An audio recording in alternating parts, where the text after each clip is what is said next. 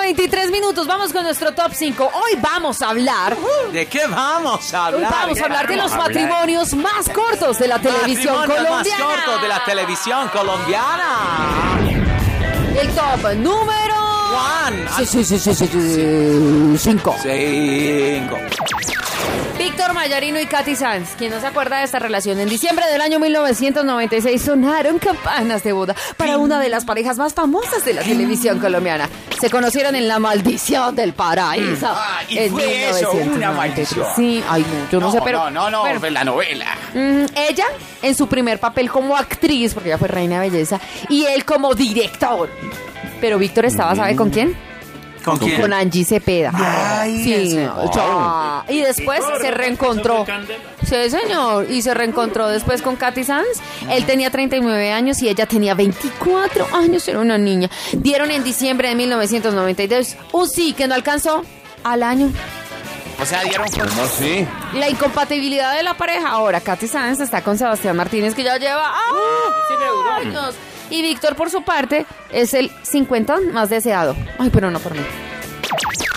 ¿Por qué? No, no, no. Bueno, top número 4, Ana María Orozco y Julián Uy. Arango. Uy, no, no. Ana María Orozco. Ella Vale, la dejó vale, por mal vale. actor. Ah, los de Betty la Fea. Sí, señor, sí, señor, Julián Arango hacía de mm, estilista. De- no, del, Hugo per- Lombardi. del Hugo perro, del Lombardi. perro en el perro.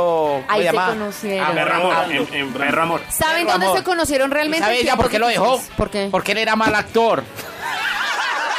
Mentiras, Pero se conocieron en tiempos difíciles. Y el título de la serie de los 90 se convirtió en la marca de su matrimonio, celebrando en abril de 1999.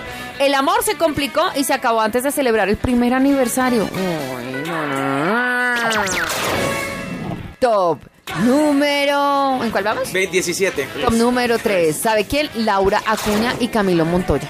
Uy, ¿Se ese acuerdan? no duró nada. Eso fue un Ay, sí, problema no con duró esa nada. relación. Laura Cuña muy Muy buen buena. Ella día. estaba en RCN y él estaba en Caracol. Demostraron que competir por la misma audiencia en los programas de la mañana, pues no era impedimento para entenderse fuera de cámaras. Siete meses después de conocerse en Cartagena, esta bumanguesa logró amarrar a este periodista, quien dio el sí el 4 de junio de 2005, asegurando haber encontrado a la madre de sus hijos. Y Dicen, dicen, según los chismosos, que el canal de ella gustaba más. ya.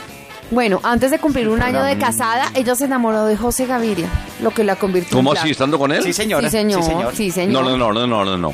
Sí, jefe. No puede ser, pero si lleva poquito de casada. Pero así Un fue. poquito de casada y antes precisamente de cumplir el aniversario, ella, o bueno, las malas lenguas decía que ya estaba enamorada de Al contrario, José las Gaviria. buenas- Se separó y al mesecito ya estaba cuadrada con este señor.